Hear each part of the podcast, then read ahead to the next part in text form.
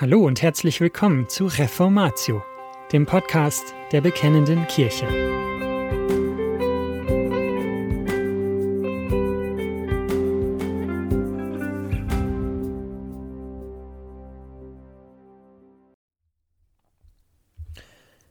Die Sünde der Vergebung Teil 3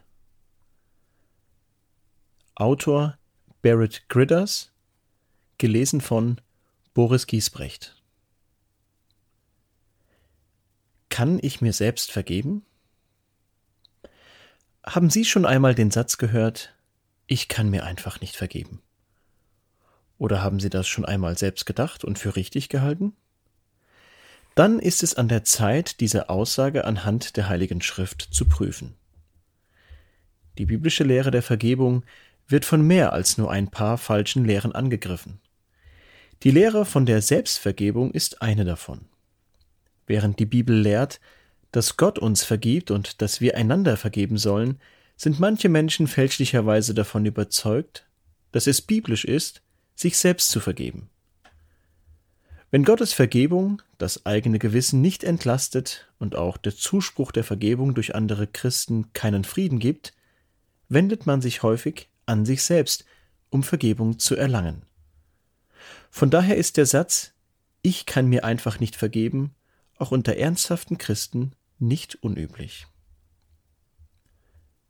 Schreckliche Schuld. Aber ist das so falsch?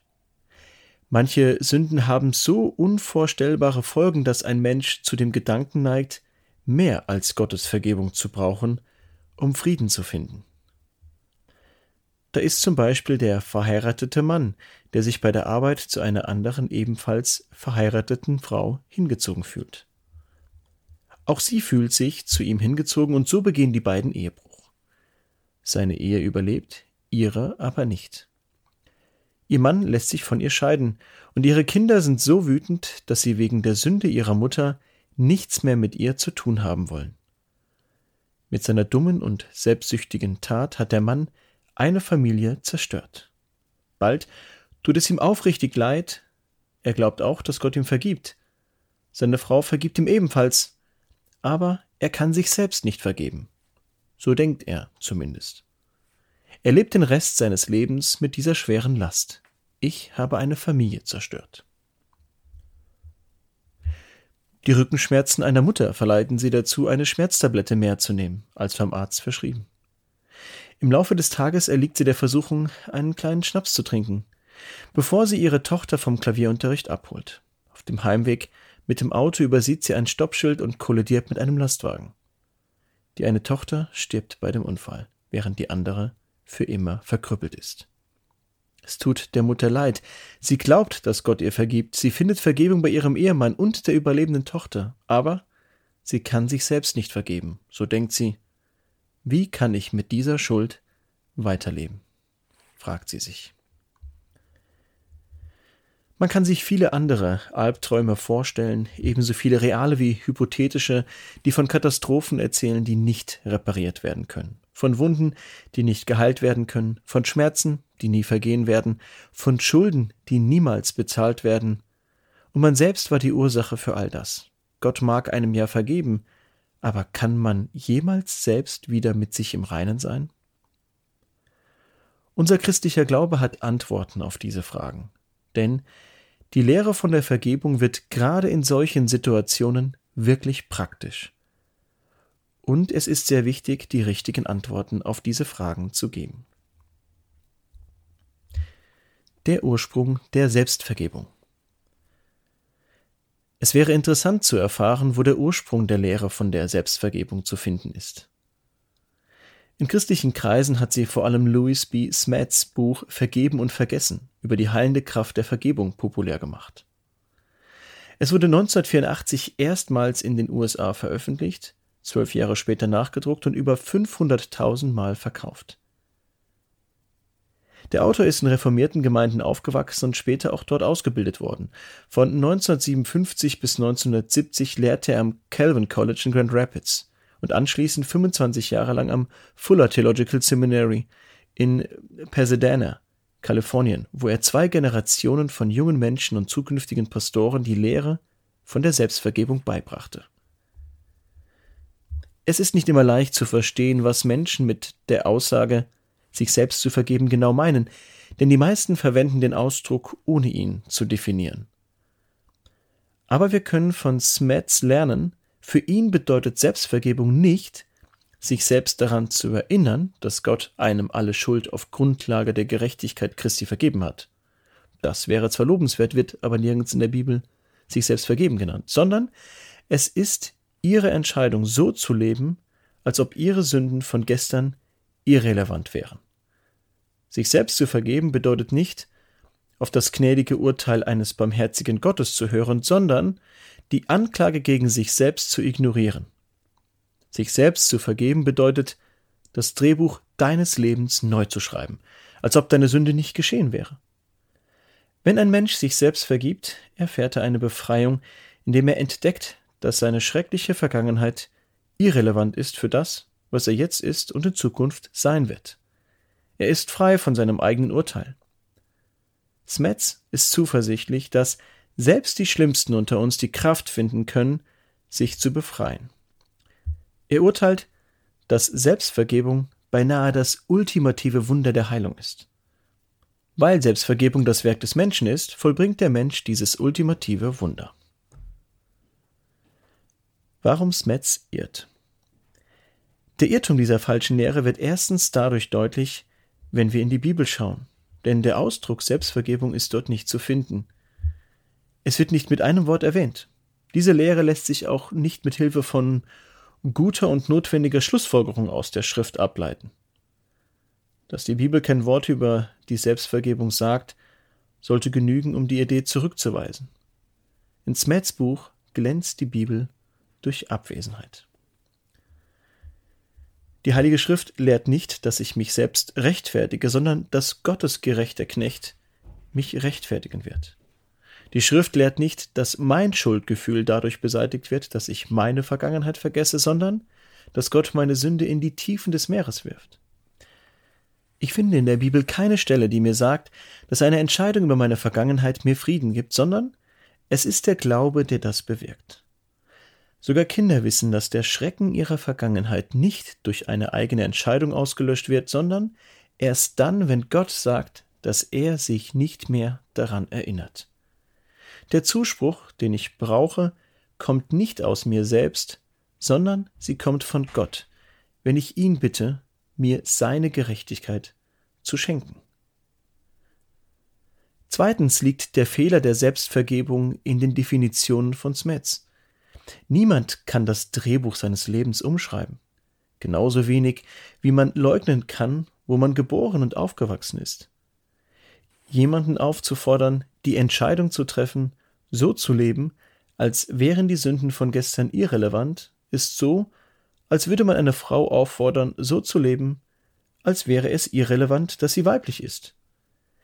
Wer kann irgendjemanden, geschweige denn sich selbst davon überzeugen, dass seine schreckliche Vergangenheit irrelevant ist für das, was er jetzt ist und in Zukunft sein wird.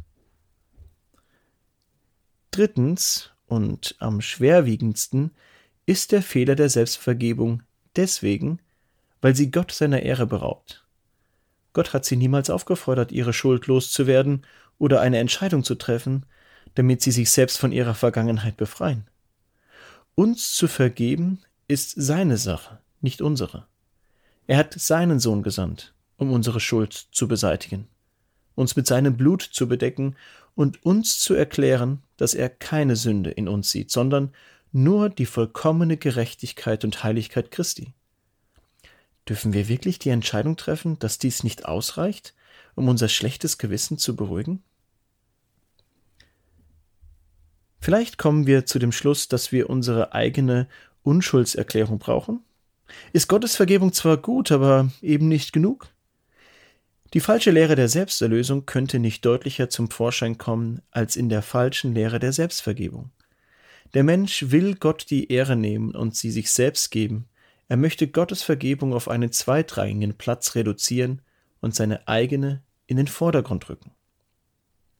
Es ist furchtbar, wenn jemand sagt, er könne nicht leben, ohne sich selbst zu verzeihen. Aber es ist noch schlimmer, wenn jemand es wagt, sich das zu nehmen, was nur Gott gehört. Der richtige Umgang mit Schuldgefühlen. Was nun? Es ist relativ einfach zu sagen, dass Selbstvergebung falsch ist. Viel schwieriger ist es, den schweren Kummer desjenigen zu lindern, der das Leben eines anderen zerstört hat. Die Lehre der Selbstvergebung wurde nicht aus dem Ärmel geschüttelt, als ein Theologe in seinem Elfenbeinturm saß und dort beschlossen hat, sich falsche Lehren auszudenken. Nein, diese Überzeugung ist das Ergebnis eines großen Kampfes im Herzen großer Sünder, die mit der Frage ringen, wie man mit einem guten Gewissen vor Gott und im Einklang mit der Umgebung leben kann. Smets und andere haben die falsche Antwort auf diese Frage gegeben, aber was soll man einer aufgewühlten Seele sagen, die angesichts der eigenen Schuld einfach keine Ruhe findet? Erstens, und das ist das Wichtigste, müssen wir uns im Glauben daran erinnern, dass das vollkommene Opfer Christi für alle unsere Sünden vollständig bezahlt hat. Jemand, der unter seiner Sünde leidet, muss hören, schau genau hin und erkenne deutlich, was der Herr Jesus Christus ertragen hat, als er kam, um vollkommene Genugtuung für alle deine Sünden zu leisten. Die Kraft, im Leben weiterzugehen, liegt darin, sich das zu eigen zu machen, was Jesus für sie getan hat und weiterhin tun wird. Schauen Sie auf Jesus, nicht auf sich selbst. Sie sollen nicht ihre Vergangenheit als irrelevant umdeuten, sondern Jesus Christus und ihre Beziehung zu ihm bedenken. Genießen Sie die Wahrheit, dass er sein Leben damit verbracht hat, die Last ihrer Schuld und Schande zu tragen. Nicht nur die Schuld und Schande kleiner Vergehen, sondern die Schuld und Schande von Menschen, die ihre Eltern quälen, die andere gewaltsam berauben, in schwerer sexueller Sünde leben oder auf andere Art schwerwiegend gegen Gott rebellierten. Leben sie unter dem Schatten seines Kreuzes, an dem er hing, beladen mit unserer Schande und Schmach. Nehmen sie das Schmuck und Ehrenkleid seiner Gerechtigkeit an, die er zu ihrer vollkommenen Errettung bereitgestellt hat. Erfreuen Sie sich am Licht seiner Gegenwart, wenn er Ihnen mit der Liebe in die Augen schaut, die ihn für Sie ans Kreuz gebracht hat. Wir brauchen Christus. Er reicht aus für all unsere Schuld. Wenden Sie sich deshalb nicht der Selbstvergebung zu, denn auf Golgatha wurde Ihnen die Last abgenommen. Es ist ein herrlicher Gedanke. Meine Sünde, nicht nur ein Teil, sondern jede einzelne Sünde, ist ans Kreuz genagelt, und ich trage sie nicht mehr selbst, nie mehr. Zweitens, wir müssen die schreckliche Sünde in ihrer ganzen Tiefe erfassen. Hier gehen wir einen Schritt zurück. Es kann durchaus möglich sein, dass ein Mensch Christus voll und ganz annimmt und trotzdem nicht zur Ruhe kommt. Selbst dann darf er sich nicht in Selbstvergebung üben. Es ist möglich, dass die Reue zwar echt ist, aber nur bis zu einem gewissen Punkt reicht. Sie geht nicht so weit und so tief, wie es nötig wäre, weil man die Weite und Tiefe der Sünde nicht begreift. Die Reue über die Sünde ist zwar echt, reicht aber nicht aus, weil wir weder das Ausmaß des angerichteten Schadens noch die sündigen Verhaltensmuster durchdacht haben, die es uns ermöglicht haben, in diese Sünde zu fallen. Daher haben wir noch nicht die ganze Fülle der Vergebung von unserem gnädigen Gott erfahren. Wir haben nur einen Teil des Splitters entfernt, der in unserem Fleisch steckt. Der Mann, dessen Ehebruch eine andere Familie zerstört hat, hat nicht nur die Tat begangen, sondern auch viele andere Sünden. Das Sündenbekenntnis könnte für ihn das Eingeständnis einer Vielzahl von Sünden beinhalten. Ein sündhafter Mangel an Liebe zu seiner eigenen Frau, mangelnde Liebe zum Ehemann und zur Familie der anderen Frau, vielleicht Nachlässigkeit im Umgang mit Alkohol oder das Vernachlässigen der Beziehung zu Gott. Die Frau, die eine ihrer Töchter getötet und die andere fürs Leben gezeichnet hat, kann die Sünde einer zusätzlichen Tablette und eines törichten Drinks vor dem Autofahren bekennen. Und doch könnten noch viele andere Dinge zu der Schmerztablette und dem Schnaps geführt haben. Vielleicht erkennt sie auch nicht, wie tief der Schmerz ist, den sie ihrem Mann zugefügt hat. Wenn die Erkenntnis der Sünde wächst, wenn unsere Trauer darüber tiefer und unser Hass auf sie leidenschaftlicher wird, dann wird der Berg der Gnade Gottes in unseren Augen größer und kostbarer werden. Was in dieser Situation kontraintuitiv erscheinen mag, kann genau das sein, was der belastete Sünder braucht, damit er Christus klarer sehen kann. Drittens, wir müssen uns in Demut üben. Das heißt nicht, dass wir in Schuldgefühlen leben sollen. Es gibt einen großen Unterschied zwischen dem Festhalten an Schuld und dem Festhalten an Demut. Ein demütiges Gespür für unsere bleibende Sündhaftigkeit ist gesund. Das ständige Bewusstsein, wie schädlich die Sünde ist, kann heiligend sein. Es bringt uns dazu, dass wir nie wieder in die Nähe einer solchen Sünde kommen wollen. Wir erkennen, dass wir, wenn wir uns selbst überlassen wären, wie ein Hund zu einem Erbrochenen zurückkehren würden. Deswegen ist es wichtig, sich in Demut zu üben. Viertens. Das anhaltende Bewusstsein, dass die Sünde bleibenden Schaden anrichtet, führt dazu, dass wir uns nach Christus sehnen. Das Gefühl, dass das, was zerbrochen ist, diesseits der Ewigkeit nicht mehr rückgängig gemacht werden kann, wird uns dazu bringen, uns noch intensiver auf das zweite Kommen Christi zu freuen.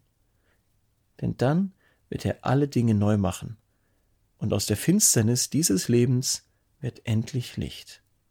Komm, Herr Jesus. Und das war's schon wieder mit dieser Folge von Reformatio.